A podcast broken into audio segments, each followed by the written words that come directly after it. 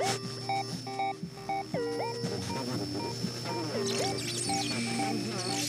you.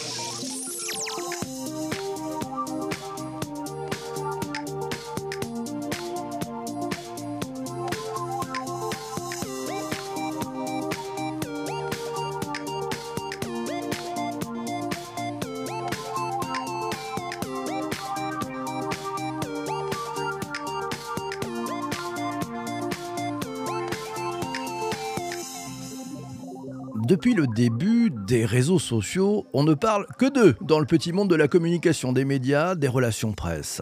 Avant les réseaux sociaux, à la création du web 2.0 en 2005, on les appelait les blogueurs influents. Et puis, au fil du temps, avec l'explosion des réseaux sociaux, on les a appelés les influenceurs. Les influenceurs, ils ont pris pied sur chaque réseau social, drainant autour d'eux une cour de fans, de followers, de faux lovers aussi, suscitant tout à la fois de la sympathie, de l'amour et parfois un peu de jalousie. Les influenceurs sont devenus maîtres dans l'art de construire une popularité sur Twitter, sur LinkedIn, sur YouTube, sur Instagram, sur Twitch ou encore TikTok. Et parce qu'ils sont populaires et agiles sur les médias sociaux, les marques s'intéressent à eux pour promouvoir leurs produits, leurs services et leurs offres. Facile de bosser avec les influenceurs Peut-être pas si simple en fait. Quels sont les écueils à éviter Quelles sont les bonnes pratiques pour bien travailler avec eux? Pour en savoir plus et bien comprendre ce qui marche et ce qui ne marche pas, j'ai invité Cyril Athias, le fondateur et le président de l'agence des médias sociaux.com, dans cet épisode du podcast Le Digital pour tous. Bonjour Cyril.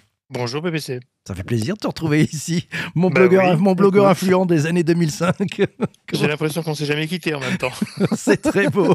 Cyril, on est euh, à la fin 2022, on se prépare pour 2023. Euh, je voudrais que tu donnes quelques, quelques billes à, nos amis qui sont présents euh, en direct sur LinkedIn, puisqu'on enregistre cet épisode en direct sur LinkedIn.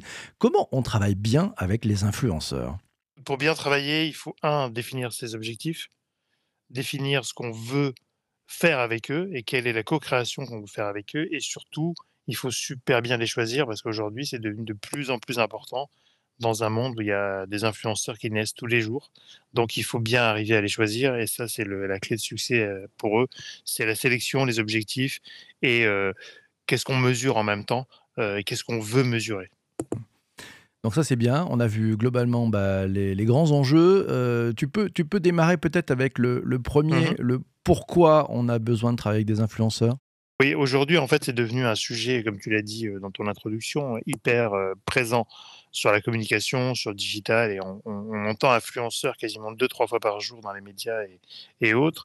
Et aujourd'hui, finalement, plein de marques se sont dit est-ce que je vais, tiens, je vais faire des influenceurs, je vais travailler avec des influenceurs. Des fois, c'est pas la peine. Euh, très basiquement, il y a des sujets pour les influenceurs, il y a d'autres sujets qui sont plus compliqués, et, du coup, euh, il faut que l'influenceur soit un levier marketing et un levier de communication et pas une finalité non plus. Euh, je vois aussi pas mal de marques qui des fois arrivent et qui veulent travailler avec des influenceurs parce qu'il faut travailler avec des influenceurs. Ma réponse est un, il ne faut pas forcément travailler avec des influenceurs, il faut définir euh, ses objectifs et en quoi les influenceurs vont intégrer le mix marketing et, pas, et pas simplement avoir une campagne d'influenceurs et croire que ça va tout révolutionner, qu'on va faire des ventes, qu'on va être connu du jour au lendemain, qu'on va faire le buzz. Euh, c'est pas comme ça que ça marche. C'est une vraie relation et qui, se définit par des objectifs en fait. sinon, les, deux seront déçus, je dirais, la marque et l'influenceur. Donc en fait, euh, c'est, on parle de collaboration hein, plutôt que finalement de, publicité. Oui, collaboration. ouais, collaboration. Je prends la première question, c'est celle de, Pauline. Euh, elle te demande quel est le modèle d'influenceur en, business to business? C'est, une sorte de lobbying nouvelle génération, te mhm. demande Pauline Non, alors en B2B, ce qui est intéressant, c'est d'avoir l'avis des experts. C'est-à-dire qu'en fait, quand je suis un DRH, quand je suis un expert d'un métier et que j'ai une grosse communauté sur LinkedIn notamment ou Twitter, c'est là où ça devient intéressant pour les marques d'avoir un peu la caution de l'expert qui va venir travailler ces sujets-là. évidemment, c'est plus confidentiel, je dirais, parce que c'est moins visible de l'extérieur, mais ça n'en est pas moins, moins puissant en tout cas. C'est-à-dire que c'est un petit peu le témoignage qu'on faisait, qu'on fait toujours d'ailleurs, dans certaines entreprises, on va venir interroger ses clients, euh, les experts qui vont venir témoigner d'un sujet. Donc, dans le B2B, il y a encore tout à faire, je dirais. puisque c'est vraiment des sujets intéressants sur lesquels nous aussi on, se met petit à petit. Après, c'est toujours compliqué d'avoir des influenceurs B2B qui sont dans tous les domaines d'activité qu'on peut nous, nous soumettre.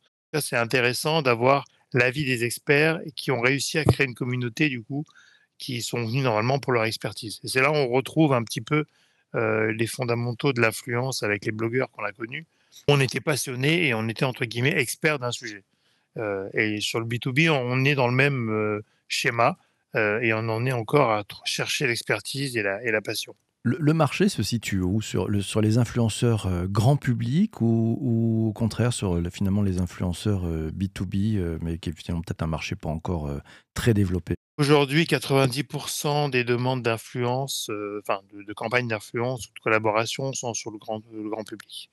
alors après, j'ai peut-être un prisme métier parce que je fais beaucoup de B2C, mais pour voir quelques, quelques opérations ou quelques acteurs dans ce marché B2B qui est plus compliqué, qui est plus, euh, plus euh, encore un peu plus en Far West que, que, le B2C.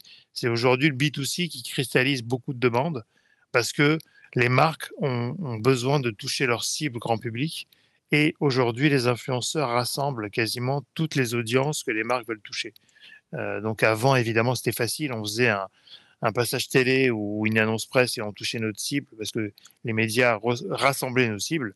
Et aujourd'hui, ce sont les réseaux sociaux slash les influenceurs qui rassemblent les cibles euh, de communication des marques. Et Pauline qui nous c'est le hashtag passion, passion qui est un driver. Hein. Ouais, toujours. C'est mmh. comme ça que tu reconnais, toi, les, influenceurs, justement C'est-à-dire que c'est ceux qui sont passionnés ouais. là, je vais te donner un, une astuce de cuisine qu'on a, qu'on a nous à l'agence aujourd'hui, si tu veux, comment on choisit nos influenceurs Parce que nous aussi, on peut se poser la, question en tant qu'agence, et on en voit tous les jours arriver, et des fois, on peut euh, se tromper d'influenceur euh, parce qu'il est très visible et on pense qu'il est, est efficace ou qu'il est euh, intéressant, et des fois, pas du tout. Donc nous, en fait, ce qu'on fait, on, organise des rencontres. C'est-à-dire qu'on va identifier des influenceurs qu'on ne connaît pas, qu'on va identifier pour certains critères, qu'on va rencontrer. Donc, on fait venir à l'agence ou on va déjeuner, on va le rencontrer. Et en fait, on a des genres de questions type un peu qu'on leur pose pour vérifier deux choses. Un, s'ils sont euh, passionnés d'un sujet. Euh, deux, s'ils aiment les marques et ils aiment les collaborations, parce qu'il faut savoir aussi faire des collaborations. Quand tu vois tout ce qui se passe avec la télé-réalité, bah, c'est des gens qui n'aiment pas les collaborations, qui font ça juste pour l'argent. Donc ça se voit, ça transpire et donc c'est pas efficace. Euh, donc on, demande s'ils aiment les marques et s'ils aiment mettre en avant les produits, parce que ce qu'on leur demande finalement, c'est d'interpréter les marques ou d'interpréter les produits dans leur univers. Donc on vérifie tous ces critères-là et quel est le moteur central de cet influenceur? Est-ce que c'est l'argent? Est-ce que c'est l'expérience? Est-ce que c'est les rencontres? Et en fonction de ça, on décide ou pas si il peut travailler avec nous et nos clients la collaboration, c'est vraiment c'est de la co-création, tu vois ça comme ça? Nous, en tout cas, c'est ce qu'on fait. Euh, depuis 13 euh, ans que j'ai lancé l'agence, notre mojo de départ, c'est l'expérience. C'est-à-dire en, quoi l'influenceur va venir ajouter une, valeur ajoutée enfin, ça se dit pas, mais je te le dis quand même, va venir créer une valeur ajoutée mmh à une expérience produit ou à une expérience de marque. Euh, pour moi, c'est ça qui est intéressant avec l'influenceur, c'est on lui donne un produit, on lui donne une expérience, et lui, il va le retranscrire dans ses propres mots, dans sa propre création, sur ses réseaux sociaux. Si c'est pour copier-coller un brief que je fais à 50 influenceurs et qui vont tous dire la même chose, ça devient une campagne de pub, de promotion, qui pour moi est beaucoup moins efficace qu'une campagne finalement d'interprétation de la part du créateur de contenu, comme on les appelle aujourd'hui, parce que le mot influenceur est devenu un gros mot. D'accord, donc on est passé des blogueurs aux influenceurs, aux créateurs de contenu. Voilà, c'est ce qu'il fallait retenir. Euh, je prends la question de Charles, il te dit, quels sont les formats de collaboration avec les marques qui vont, selon toi, émerger en 2023 On parlait beaucoup de co-création. Euh, donc, il y a peu de marques qui le font vraiment. Euh, c'est-à-dire que, en fait, oui, on va éventuellement travailler le message ensemble, mais on va pas le faire vraiment. Euh, je pense que ce qui va être euh, vachement fort dans les années qui arrivent, c'est l'intégration de la marque de façon linéaire et de façon transparente dans la ligne éditoriale de l'influenceur. C'est-à-dire que, évidemment, les programmes d'ambassadeurs, entre guillemets, influenceurs à l'année, fonctionnent mieux que les one-shots. C'est-à-dire que plus la marque va être proche de l'influenceur dans son quotidien, et plus les campagnes vont être successful ou vont, vont vraiment fonctionner parce que c'est une vraie relation, si tu veux. Et donc, je pense que ce que veulent les influenceurs, c'est des relations à long terme. Et en même temps, c'est ce que devraient vouloir les marques, c'est des relations à long terme. C'est-à-dire que quand on, ne voit plus finalement le partenariat, c'est là où ça devient encore plus efficace. Mmh. Après, pour certaines marques, c'est plus compliqué que d'autres de faire de la co-création. Je l'entends bien. Hein. C'est pas toutes les marques qui peuvent le faire. justement, tiens, sur, sur, les marques, intéressant, parce que tu dis toutes les marques ne sont pas égales devant ça. Euh, quelle est la caractéristique d'une marque qui est euh, compatible avec ces formes de collaboration? C'est une marque qui a compris les ressorts de l'influence, c'est-à-dire qui a lâché son brief marketing, qui a lâché un peu sa plateforme de marque et qui est en confiance avec un partenaire pour euh, donner les clés de la maison à des influenceurs. Parce que finalement, quand tu demandes à un influenceur d'interpréter le produit, ça veut dire qu'en tant que marketeur, il faut que tu désapprennes tout ce que tu as appris. Le contrôle, la maîtrise, le message, euh, le bon hashtag même maintenant.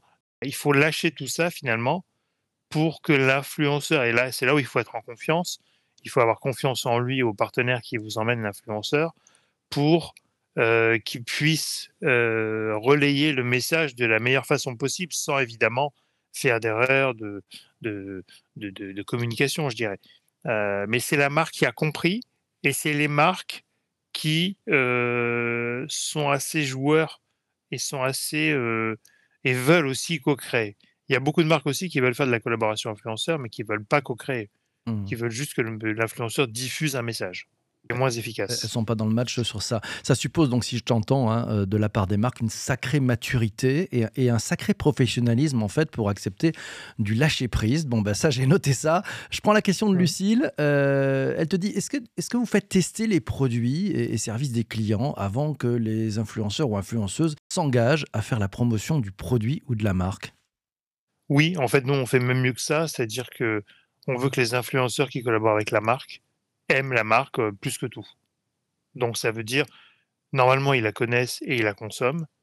Et ou, s'ils si, la connaissent pas, ils la consomment pas, mais que l'influenceur nous intéresse pour certains critères, évidemment, on fait tester la marque et on attend son avis si c'est une marque compatible avec ses envies ou son, comment dire, son goût. Si c'est du, foot, par exemple, oui, à ce moment-là, on travaille avec lui. En aucun cas, on fait travailler un influenceur qui ne connaît pas, qui n'a pas goûté, euh, qui ne connaît pas consommateur lui-même de la marque.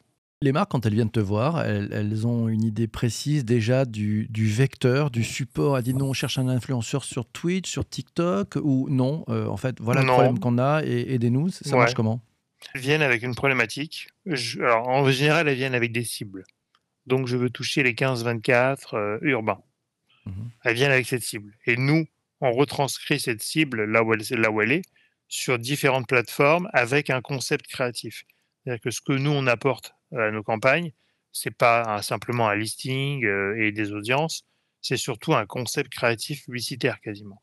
Donc c'est là on revient aux fondamentaux de la com, c'est on vient avec un concept et ensuite un dispositif et donc on peut commencer sur Twitch, finir sur TikTok et aller sur Instagram avec des influenceurs qui vont correspondre à la cible de la marque, mais surtout à la personnalité de la marque.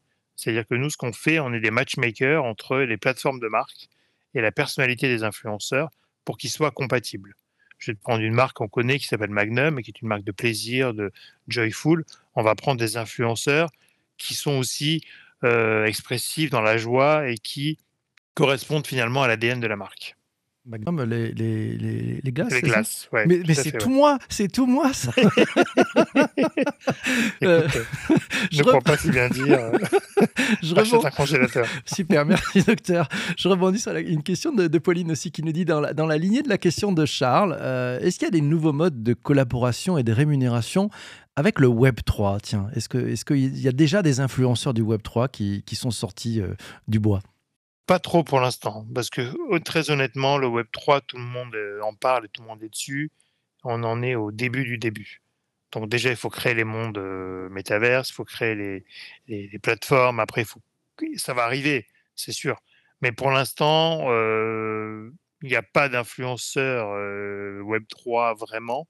Il n'y a pas de marque qui est vraiment positionnée là-dessus. Il y a beaucoup de coups de com qui se font de la part des marques. Mais pour l'instant, c'est des campagnes de com. Et puis, le, le Web3 est plus ou moins chahuté selon les semaines. Donc, pour l'instant, c'est un terrain exploratoire pour les deux. Mmh. qui garantit un peu de, relations presse.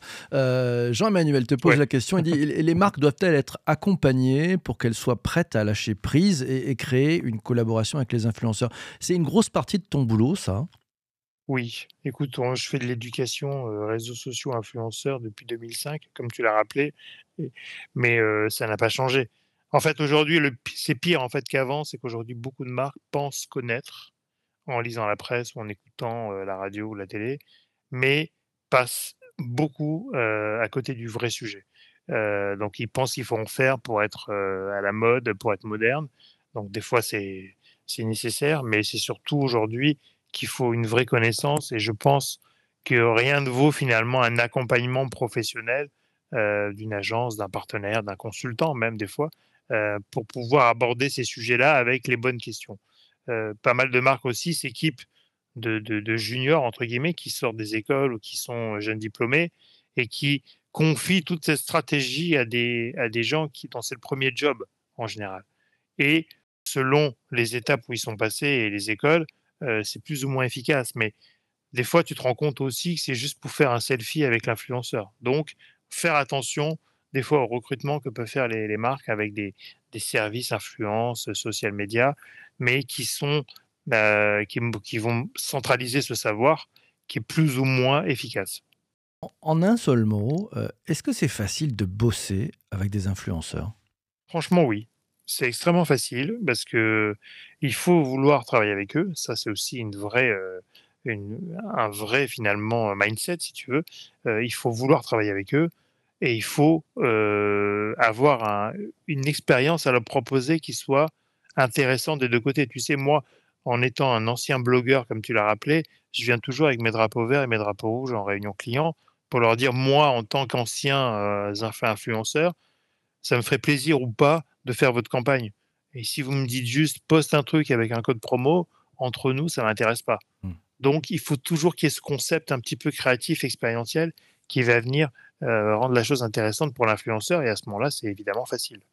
D'accord, ouais, donc euh, si j'entends bien, en fait, tu es dans une posture aussi de collab avec tes, avec tes marques. Ouais, euh, toujours. Allez, dernière question, réponse courte. Vincent te demande, mhm. peut-on garantir du, du, ROI, du retour sur investissement, et comment éviter les fameux vanity metrics On a fait tant de vues, nanana, mhm, mais qui mhm. finalement ne rapportent pas forcément grand-chose? Nous, on mesure tout le ROI, on a des projections d'impression, donc on va mesurer des impressions, et ça, c'est basé sur les vraies statistiques des influenceurs et au début de la collaboration, on fait des moyennes par rapport à notre expérience avec eux. Donc on mesure des impressions qui valent ce qu'elles valent, je te dirais, euh, mais c'est le maîtrise qu'on mesure dans quasiment tous les médias. Quand je regarde la télé, les médias classiques, euh, je mesure les impressions et la part de voix que j'ai occupée pendant cette période. Et si je vends en ligne, euh, on ne peut pas garantir des ventes, mais on a des bons indicateurs de pourcentage de transformation. Bah, ça sera génial. Alors moi j'ai retenu un truc, euh, c'est de dire finalement, euh, l'influence, bosser avec des influenceurs, euh, c'est comme faire du digital, c'est comme un sport en fait, ça, ça, se pratique. Il faut pas faire des PowerPoint ou des comités, non, non, c'est tous les jours. Il faut pratiquer pour améliorer. Cyril, mille merci d'être passé ce matin dans cet enregistrement du podcast Digital pour tous. Un grand merci. merci aussi à vous d'avoir écouté cet épisode jusqu'ici. Si vous voulez aller plus loin et retrouver Cyril, allez, un petit promo, un petit coup de flash sur, sur son podcast. Ça s'appelle Marketing et Influence. Vous le retrouvez sur toutes les bonnes plateformes de balado diffusion. Euh, d'ici là, portez-vous bien pour le prochain épisode du Digital pour tous. Euh, portez-vous bien et surtout, surtout, surtout, surtout, ne lâchez rien. Ciao, ciao, ciao.